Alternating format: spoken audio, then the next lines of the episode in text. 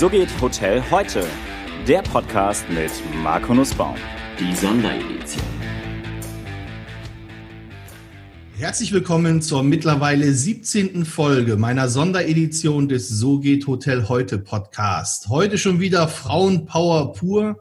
Ich begrüße eine ganz liebe Kollegin aus dem IHA-Beirat und Geschäftsführerin der Bierwirt und Klut Hotel Management GmbH, die sie bereits in zweiter Generation jetzt führt. Petra Bierwirt-Schal. Petra, herzlich willkommen. Schönen guten Morgen, Marco. Guten Morgen. Petra, wo bist du gerade? Ich bin gerade auf meiner ersten Geschäftsreise beziehungsweise meiner ersten Reise überhaupt seit dem Lockdown. Und zwar befinde ich mich äh, vor den Toren des wunderschönen Fünfseenlands in Bayern in einem unserer Hotels, dem Courtyard by Marriott in Oberpfaffenhofen, was wir Ende letzter Woche wieder eröffnet haben. Also es geht wieder los. Genau, richtig. Klasse. Bei einer Skala von 1 bis 10, wobei 1 das Schlechteste und 10 das Beste ist, wie ist deine Stimmung aktuell? Ähm, persönlich am liebsten gut. Äh, da würde ich sagen, wenn ich so an die Menschen denke, die mich äh, privat umreihen und beruflich, würde ich sagen, eine starke Acht. Und äh, beruflich wäre die diplomatische oder diplomatische Antwort äh, nicht so schön. Äh, da würde ich sagen eine fünf, weil es noch in beide Richtungen gehen kann. Okay. Jetzt ähm, ist Bierwirt und Klut natürlich ein Name für die Insider. Vielleicht gibt es Leute, die oder Zuhörer, die es noch nicht so genau kennen. Äh, umreißt doch mal kurz, was ihr mit Bierwirt und Klut mit eurer Hotelmanagement GmbH eigentlich macht. Ja, gerne. Ähm, B&K gibt's jetzt seit äh, über 20 Jahren, wurde damals gegründet von meinem Vater Peter Bierwirt und Klaus Kluth. Wir waren die ersten zehn Jahre sehr stark in dem Bereich äh, Hotelsanierung, haben also ähm, nicht gut laufende Betriebe gemeinsam äh, mit den Teams vor Ort restrukturiert und im Auftrag von Banken. Ein Geschäftsfeld, was wahrscheinlich in der nahen Zukunft äh, wieder an Aktualität gewinnen wird. Und äh, haben dann aber die letzten zehn Jahre den Fokus auf das klassische Hotelbetreiben gelegt. Das bedeutet, wir pachten Hotelimmobilien und auf der einen Seite betreiben die mit internationalen Franchise-Marken. Da haben wir zwei sehr enge Partner. Das ist Marriott auf der einen Seite und die IHG auf der anderen Seite. Und das zweite Standbein sind unsere Service Apartment Hotels, die wir mit eigenen Marken betreiben. Und äh, da haben wir jetzt ein, äh, ein schönes Grüppchen, ein schönes Portfolio an Häusern gemeinsam. Äh, wir haben jetzt äh, 13 Hotels in Deutschland und in Österreich, ähm, sind äh, clustermäßig aufgebaut. Das bedeutet, wir versuchen dort, wo wir hingehen, an die Standorte auch immer gleich mit ein, zwei, drei Hotels zu gehen.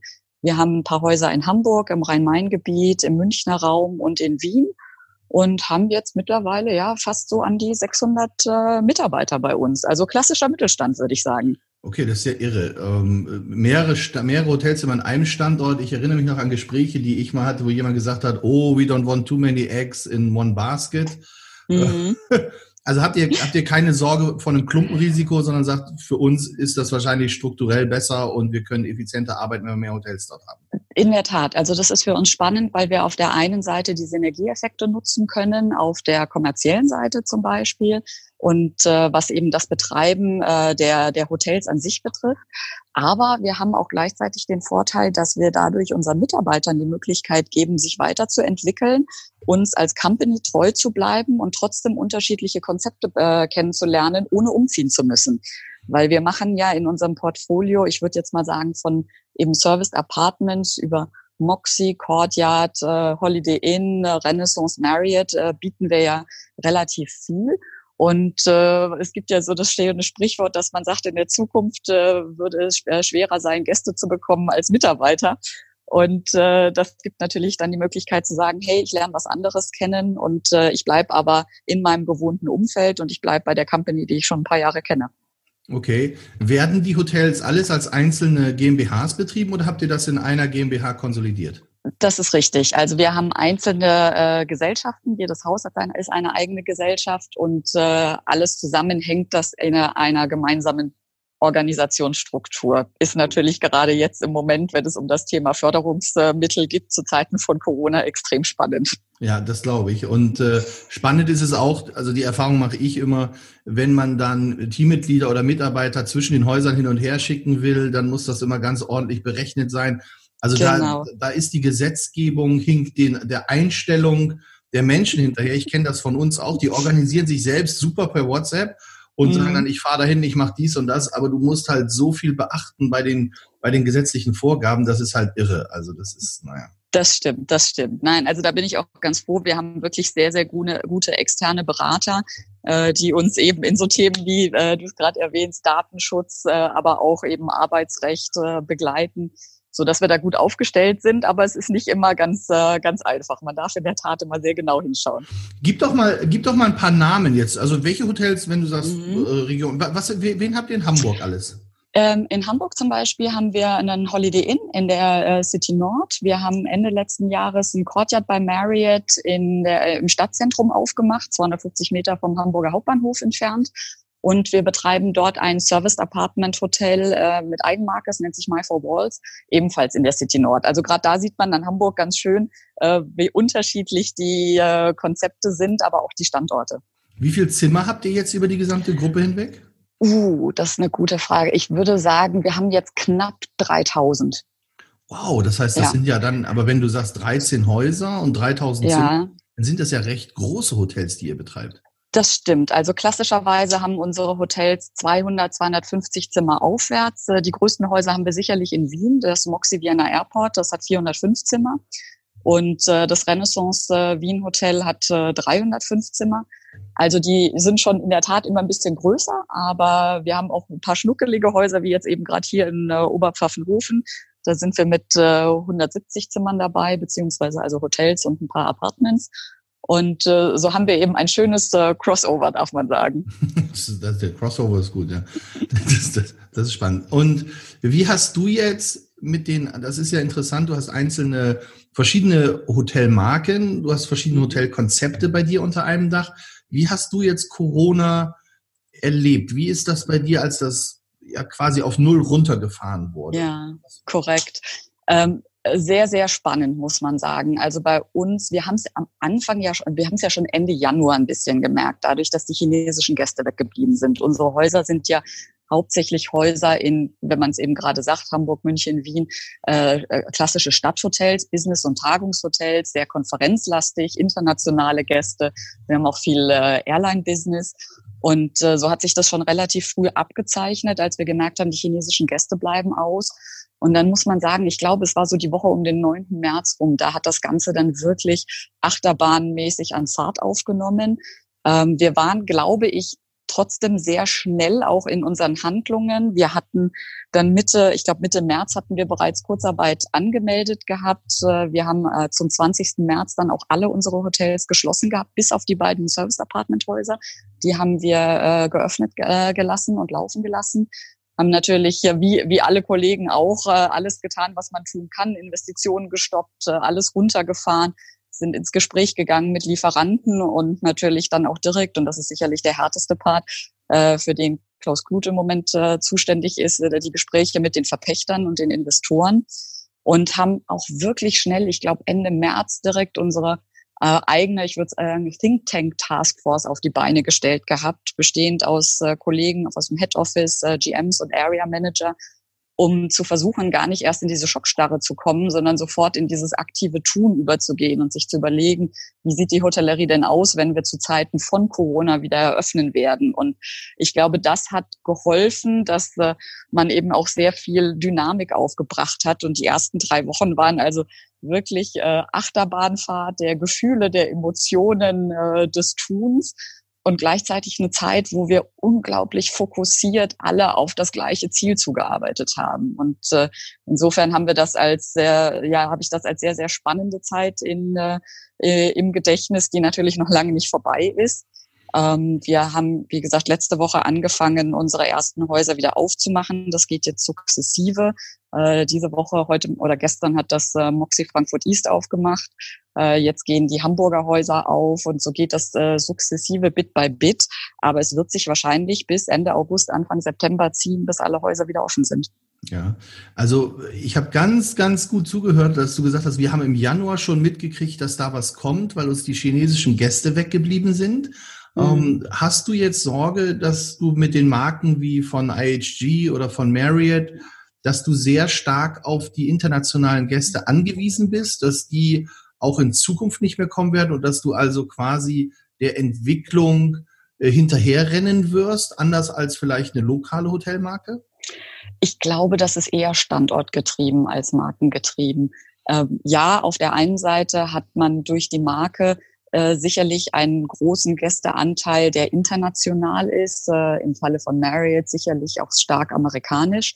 Und äh, das ist äh, ein Geschäft, was, äh, solange die Grenzen nicht offen sind, auch äh, und solange die Situation in den USA so ist, wie sie im Moment ist, äh, stark hinterherhenken wird. Aber ich glaube, es kommt auf den Standort an. Ich glaube, wir sind alle in der Hotellerie sehr, sehr flexibel, uns auf unterschiedlichste Zielgruppen einzustellen. Wir werden sicherlich auch neue Zielgruppen ähm, jetzt äh, dadurch, dass sich alles verändert, äh, zukünftig akquirieren. Ähm, gleichzeitig hast du recht, äh, an Standorten wie, jetzt haben wir es gerade nochmal, Moxie Vienna Airport, ähm, ne, solange die Grenzen geschlossen sind, die Airlines nicht fliegen, der Flughafen dicht ist, äh, gibt es keinen Grund, dort das Hotel wieder aufzumachen. Okay, jetzt und ähm, die Maßnahmen, die ihr ergriffen habt, Kurzarbeitergeld, ihr habt die Versicherung angeguckt, ihr habt mit den Banken gesprochen, mit den Investoren. Aber was ist denn eigentlich mit euren Franchise-Gebern? Sind die mhm. auch irgendwie euch entgegen, also wenn du das sagen darfst, ja, sind die euch entgegengekommen? Mhm. Ich hab, hatte neulich mit dem Markus Smolan ein interessantes Gespräch. Wie sind die denn mit den ganzen Fees und mit der Fee-Struktur umgegangen zum Beispiel? Oder gab es andere Unterstützung von den großen Marken für euch? Also ich würde sagen, wir haben wirklich ein gute, gute Verbindung zu unseren äh, Markenpartnern. Wir sind ja schon seit einigen Jahren mit denen äh, zugange und das, äh, das nicht umsonst. Ähm, die haben es natürlich auch schwer. Ich glaube, wir sitzen da alle im gleichen Boot und jeder muss ein bisschen geben. Äh, die finanzieren sich ja wie die meisten Franchise-Geber über umsatzabhängige Fees und da, wo kein Umsatz ist, bekommen die natürlich auch keine Fees, so dass sie sicherlich selbst stark zu kämpfen haben. Ähm, es gibt äh, diverse Maßnahmen, sicherlich stark unterstützt haben sie die Hotels in den äh, Verhandlungen mit Lieferanten. Ähm, wir sind ja alle ins Gespräch mit Lieferanten gegangen, um zu sehen, was kann man also tun. Kann man Stunden aussetzen, verlängern, Verträge, also Zahlungen aussetzen, dafür an Vertragslaufzeiten hinten dranhängen. Ähm, diese Kommunikation, da haben Sie sicherlich stark unterstützt. Ist die ähm, Kommunikation, äh, Entschuldigung, wenn ich da unterbreche, ja? ist die Kommunikation dann zu, zu sage ich mal, den Lieferanten über die Marke gekommen oder habt ihr die auf bilateraler Ebene selbst geführt? Sowohl als auch. Okay. Das heißt, der Lieferant musste sich dann mit der Marke und mit euch auseinandersetzen. Unter Umständen, nein, wir haben uns das natürlich schon angeguckt, dass, äh, dass man da nicht äh, sich in die Quere kommt, sondern ich würde sagen, man hat sich das eher ein bisschen partnerschaftlich aufgeteilt. Okay, wobei ich kann mir vorstellen, dass natürlich auch eine Kraft der Marke da da sehr hilfreich ist. Ähm das stimmt. Also es kommt alles immer mit, äh, mit Vor- und Nachteilen und äh, das ist sicherlich ein Vorteil und man darf auch wirklich sagen, beide äh, Marken in unserem Falle sind sehr stark in die Kommunikation auch mit uns gegangen. Wir haben sehr regelmäßigen Austausch und äh, ich freue mich da auch sehr, dass wir da auch gehört werden und äh, auf unseren Input, sicherlich nicht nur unseren, sondern auch den von anderen Franchise-Nehmern, äh, da Wert gelegt wird. Sind jetzt Fees reduziert worden oder nicht? Ähm. da darfst du nichts sagen. ich habe nur den Aktienkurs von Marriott verfolgt. Also der war mhm. so um, 8, um den 18. März herum ist der komplett mhm. gebrochen. Und ja. bei, bei 45 Euro oder 45 Dollar, was ja Wahnsinn ist. Mhm. Und äh, ich frage mich halt, wie, wie die großen Companies wieder, wieder Fahrt aufnehmen wollen mit ihren Businessmodellen halt. Mm, mm. Das, das ist, bleibt sicherlich spannend zu sehen, in der Tat. Da müsstest du die mal interviewen. Du, das, das ist eine gute Idee. Das werde ich vielleicht mal machen. Vor mhm. allen Dingen, weil es ja auch das Thema, ich meine, du bist ja auch in dem Thema Loyalty-Programme bei euch drinne. Ähm, es ist ja schon so, dass, dass der Fokus bei denen ja sehr stark auf die Loyalty-Programme ist, die Gäste ja. über die Loyalty-Programme zu ziehen, um möglichst von den Buchungsplattformen wie Booking oder sowas wegzubekommen. Ja, das stimmt, absolut. Und ich glaube, da liegt sicherlich auch äh, eine, ein großes Potenzial. Mm, okay. Sag mal, du hast, ähm, du hast mit deinen, mit deinen Teammitgliedern oder ich glaube gerade mit den GMs und den Abteilungsleitern hast du sehr stark den Fokus auf, äh, auf, auf Resilienz gelegt, auf Achtsamkeit, Konzentration, Meditation und warst gemeinsam mit denen im tibetischen Zentrum in Hamburg. Und was habt ihr gemacht? Habt ihr gelernt zu meditieren oder und was erhoffst du dir von, von diesem doch, also leider immer noch etwas ungewöhnlichen Ansatz, ähm, zur, zur Entwicklung von Führungskräften. Mhm. Ja, das, das war ein super spannender Tag und vielleicht äh, darf oder muss ich da sogar ein bisschen weiter ausholen. Sehr gerne. Ähm, das ist in der Tat etwas, was uns äh, sehr am Herzen liegt. Wir haben ja ein, ein Leitbild, was wir vor ein paar Jahren auch für unsere Gesellschaft und dann jedes Hotel für sich selbst erarbeitet hat, was einen, äh, einen Satz hat, der unsere Unternehmenskultur prägen oder auch repräsentieren soll und der nennt sich äh, mit Herz und Verstand glückliche Spuren kreieren.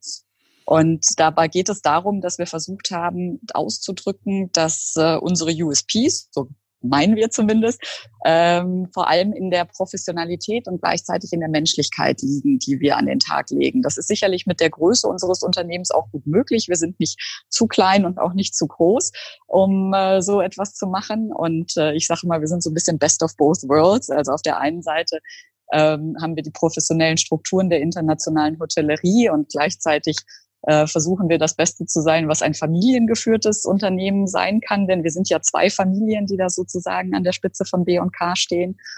Und äh, so ist uns eben bei dem Thema Menschlichkeit auch, äh, auch der Mensch so extrem wichtig. Und äh, das, äh, was wir machen wollen, ist, wir wollen einem einfach einen starken äh, Fokus legen auf das Thema Persönlichkeitsentwicklung, äh, Führungsentwicklung, denn auch Leadership ist etwas, was man heutzutage viel zu wenig äh, in der Ausbildung oder an den Unis äh, ähm, lernt. Und äh, wir wissen, wie wichtig es ist, auch immer wieder diese Pausen zwischendurch zu, zu schaffen. Und äh, da machen wir eben zum Thema Persönlichkeitsentwicklung, arbeiten wir mit einem Modell, was, äh, wo ich weiß, dass du das auch gut kennst, das ist das Thema Struktogramm ähm, und auch anderen Themen. Und äh, für das Thema Pausen ist eben das Thema Meditation ein sehr, sehr spannendes. Und da sind wir mit unseren GMs und dann, weil es so gut war, hinterher auch mit unserem Head Office äh, ins tibetische Zentrum gefahren und haben dort einen Tag lang eine schöne Mischung gehabt eigentlich aus äh, Diskussionen zum Thema Glück, was, was bedeutet Glück für den Einzelnen, ähm, äh,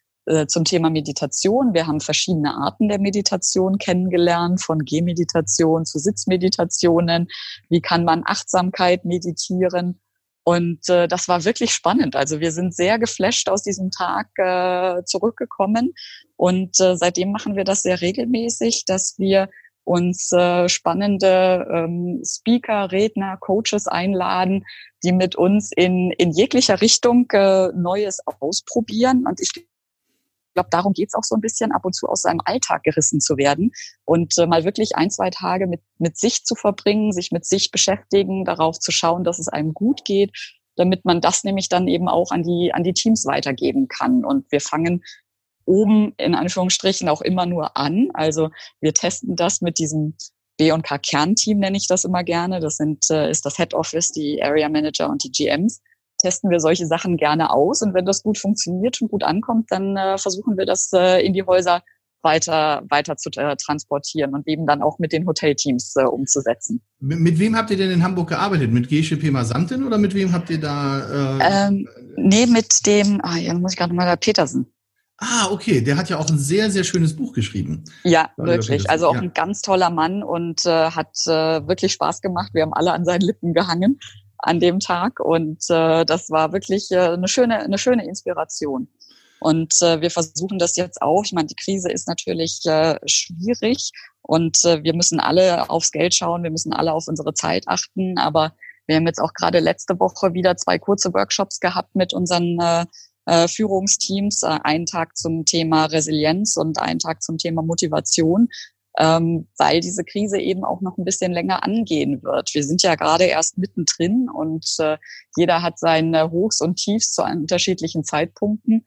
Und äh, so haben wir gedacht, es ist wichtig, auch zwischendurch das immer wieder zu trainieren, damit wir da so lange wie möglich äh, eben mit, äh, mit breiten Schultern äh, stehen können und das gut meistern. Ja, der, der, also der Oliver hat ja, der Oliver hat ja dieses Buch geschrieben, gelassen durch den Alltag. Ähm, mhm wie die buddhistische Lebenskunst uns glücklich macht.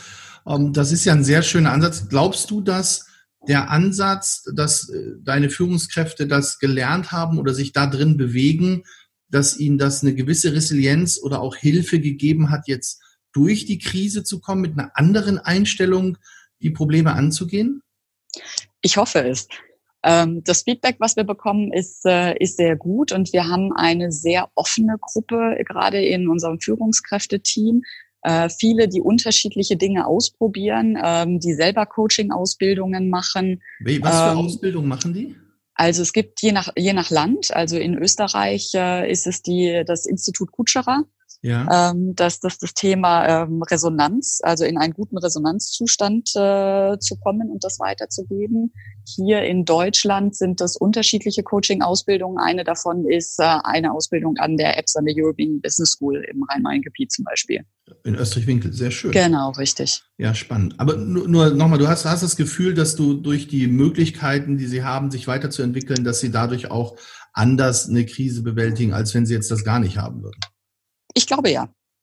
Ja, du, es ist ja ein sehr schönes Motto auf deiner Homepage, wo du den lieben Erich Fromm zitierst, der sagt, Glück ist kein Geschenk der Götter, es ist die Frucht einer inneren Einstellung. Und ich glaube, dass, äh, das trifft es sehr gut, was du auch mit den Menschen bei dir im Unternehmen machst, zu sagen, dass sie die richtige innere Einstellung entwickeln, um dann äh, Glückseligkeit zu erlangen. Nicht schlecht. Finde ich gut. Da freut mich, freut mich, das gefällt. Sag mal, was, was, was mich aber noch interessiert ist, du bist ja jetzt in der zweiten Generation bei euch im und du bist ja quasi die, du bist ja die zweite Generation. Genau. Wie ist das denn gekommen, dass du tatsächlich äh, gesagt hast, ich gehe auch ins Hotelbusiness? Weil bei vielen Familien, die ich kenne, wo die Eltern in dieser Branche tätig sind, sagen die Kids, nein, auf gar keinen Fall, ich will was anderes machen. Und du hast ja so zumindest mal einen klassischen Lebenslauf in der ganzen in der Hotellerie, der wirklich toll ist. Das stimmt, das ist sehr klassisch sogar. Ähm, ja, kommt daher, mein Vater hat ja eine sehr internationale Hotelkarriere äh, gehabt, so dass äh, ich schon sehr früh von Kindesbeinen an sozusagen mit dem Thema äh, Berührung hatte und äh, daher auch sehr schnell diese Faszination für Hotels, für Hoteldesign, für die Atmosphäre, für die Dynamik, die in so einem Hotel entsteht, ähm, mitbekommen habe. Und das hat mich sehr früh begeistert. Meine Eltern haben mich nie dazu gezwungen. Ähm, haben immer gesagt, ich soll mir gut überlegen, was ich machen möchte. Und äh, ich habe dann, wie man das so klassisch macht, so die ersten Praktika in der Schulzeit gemacht und äh, dann meine Ausbildung, wirklich also klassisch noch Hotelfachfrau gelernt, damals im äh, Steigenberger Frankfurter Hof und äh, bin danach zum Studieren nach München gegangen an die Fachhochschule in München, habe dort Tourismusmanagement studiert und habe dann meine ersten äh, ja praktischen Erfahrungen gesammelt, so ein bisschen über Europa hinweg. Ich wollte mal, ich wollte immer ganz viele unterschiedliche Dinge kennenlernen. Ich bin jemand, der die Abwechslung liebt, deswegen auch immer wieder der Wechsel zwischen Arbeiten und Studium, äh, weil ich so auf der einen Seite sehr gerne akademisch äh, mich weiterbilde, aber auch gleichzeitig äh, gerne praktisch unterwegs bin. Und äh, so wollte ich auch wissen, was macht Großhotellerie und äh, kleine, aber feine Hotellerie. Ähm, ich war in London im Hilton London Metropole Hotel. Das ist ja ein Hotel mit 1050 Zimmern und ich glaube Konferenzkapazitäten für 3000 Menschen. Und habe da ein bisschen Eventmanagement gemacht, um das mal zu sehen. Bin dann äh, nach Paris weitergegangen mit der damaligen Hoteldirektorin aus London ähm, ins Intercontinental Le Grand. Habe da ebenfalls Eventmanagement gemacht, ein bisschen mein Französisch aufpoliert, und äh, dann hat mich eben gereizt zu sehen, okay, wie sieht denn eigentlich eher so die Privathotellerie aus oder die kleine feine Hotellerie und bin dann an den Lago Maggiore ins Tessin nach hm, Ascona gegangen und habe dort im Giardino gearbeitet, im Sales- und Marketing-Bereich. Das war eben so, genau, richtig. 70 Zimmer mit, äh, mit eigener Yacht und eigenem Hubschrauber.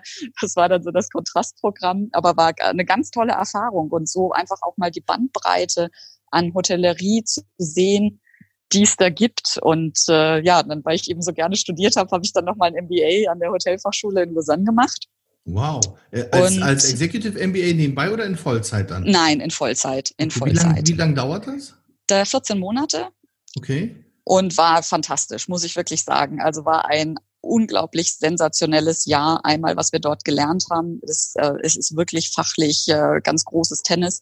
Und äh, das gerade auch das Netzwerk, was man dort mitbekommt, die Menschen, die man in der Zeit kennenlernt, den Austausch, den man mit Führungskräften aus der internationalen Hotellerie in dieser Zeit hat, ist äh, wirklich unglaublich und war ja dann auch ein ein Anstoß oder ein Impuls für den Job, den ich danach gemacht habe. Ich bin ja dann nach London gegangen und äh, hatte eine tolle Zeit und durfte im äh, Corporate Office von Mandarin Oriental Hotels im Food and Beverage Bereich arbeiten und äh, habe dort strategische F&B gemacht Und das war sicherlich einer meiner, meiner Traumjobs äh, zu der Zeit. Ich hatte einen wirklich, wirklich tollen Chef und das äh, hat auch äh, mich hm. sicherlich sehr geprägt. Was hat den die toll gemacht oder warum war Personen, genau, die Personen, mit denen man arbeitet. Der war sehr nah oder ist immer noch sehr, sehr nah dran an äh, dem, was, äh, was so passiert, hat wirklich eine Vision gehabt. Ich würde sagen, er ist einer derjenigen, David Nichols,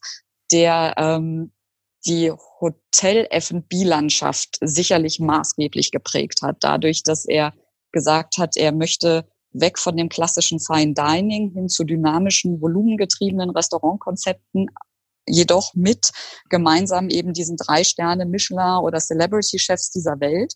Und äh, so durften wir wirklich unglaublich tolle Projekte machen, eben in London, Dinner äh, bei Hessen Blumenthal mit eine Brasserie mit Daniel Boulou. Wir waren in Las Vegas, in Paris, in China und äh, das war also wirklich sensationell und durfte mit den Top-Chefs dieser Welt arbeiten und alleine deren Denke und deren Herangehensweise an Themen war so inspirierend. Ähm, da habe ich unglaublich viel mitgenommen, selbst wenn wir nicht alles auch so umsetzen, weil unsere Struktur natürlich anders ist. Aber äh, wie man an Themen rangeht und wie man sich äh, Visionen erarbeitet, das war faszinierend und das hat unglaublich viel Spaß gemacht.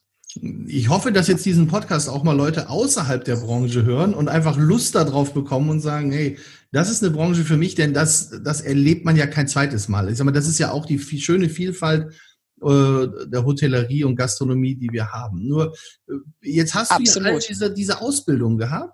Und genau. in Corona müssen wir ja auch, wenn wir jetzt im Food and Beverage sind, ja ein bisschen das Food and Beverage Konzept verändern. Kannst du denn Dinge jetzt mit beeinflussen bei dir in den Hotels oder ist das alles wieder nur markengetrieben und die Marke Marriott und IHG geben dir ganz klar vor, wie das im Frühstück und im Tagungsbereich und im Restaurantbereich abzulaufen hat?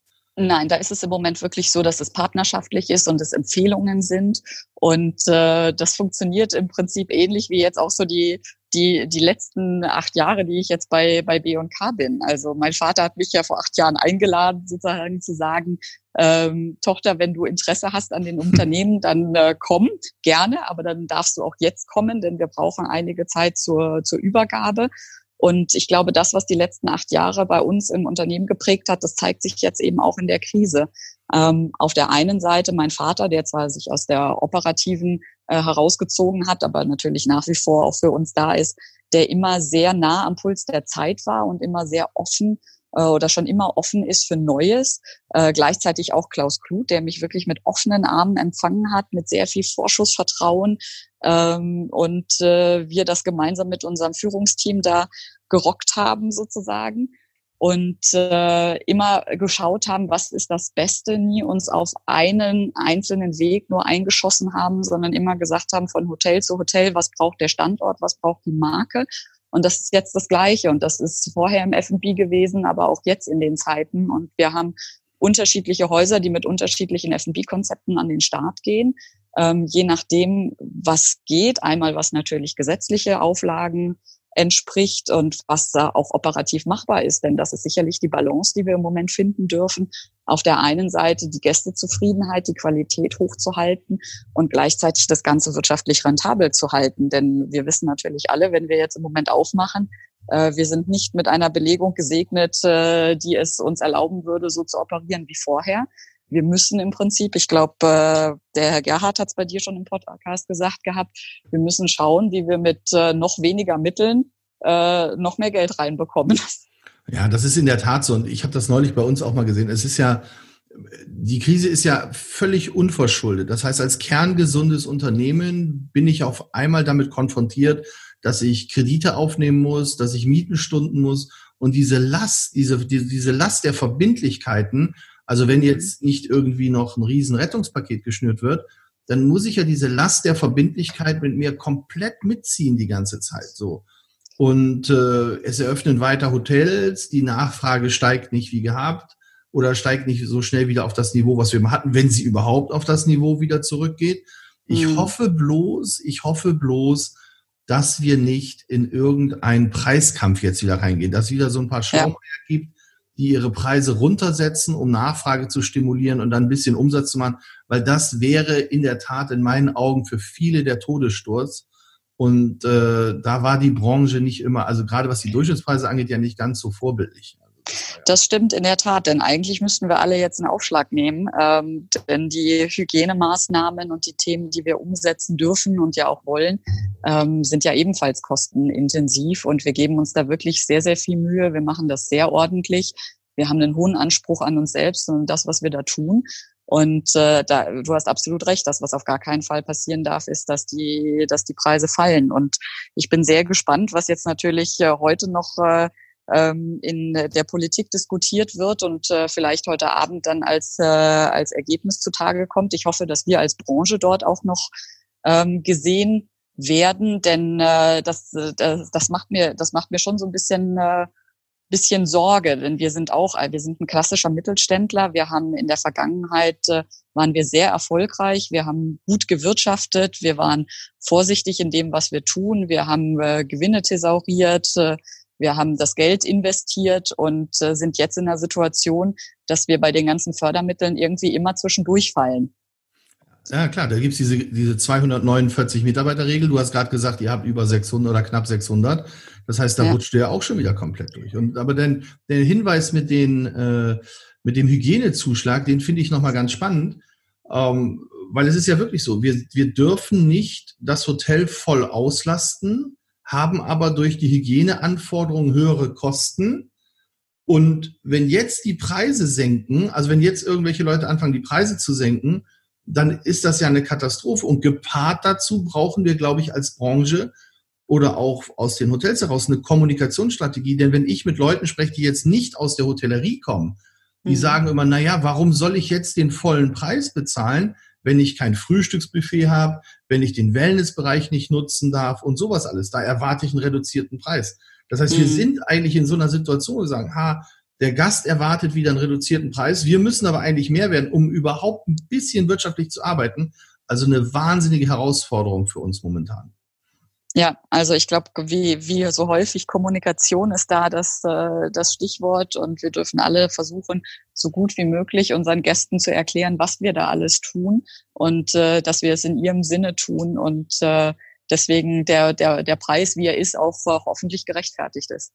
Ja, sag mal, du bist ja jetzt auch im IHA-Beirat. Wie lange bist du schon mhm. dabei? Mhm. Seit, äh, ich glaube, circa zwei Jahren jetzt. Okay.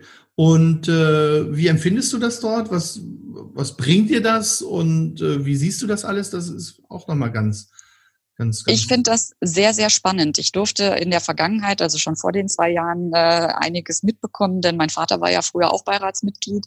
Insofern äh, habe ich mich natürlich sehr gefreut, dass ich auch in diesem Bereich in äh, seine Fußstapfen äh, treten durfte und äh, habe frühzeitig mitbekommen, die Arbeit, die dort geleistet wird. Und äh, das ist, äh, ist wirklich sensationell, denn es ist sehr aktuell. Ähm, es sind unglaublich wichtige Themen, die dort äh, diskutiert debattiert und an denen gearbeitet werden. Und ich glaube, was manchmal ein bisschen untergeht, ist, und das kriegt man im apparativen Alltagsgeschehen gar nicht so mit, die Themen, um die sich der, ähm, der Verband kümmert in Brüssel und in Berlin, die entweder gar nicht zu uns kommen, weil ähm, sie, sie erfolgreich vorher verhindert wurden oder zumindest mitgestaltet wurden, so dass sie für uns in der Branche halbwegs verträglich sind. Also sozusagen nicht nur die Tore, die wir schießen, sondern äh, das Tor, was auch freigehalten wird von, äh, von Schüssen von außen.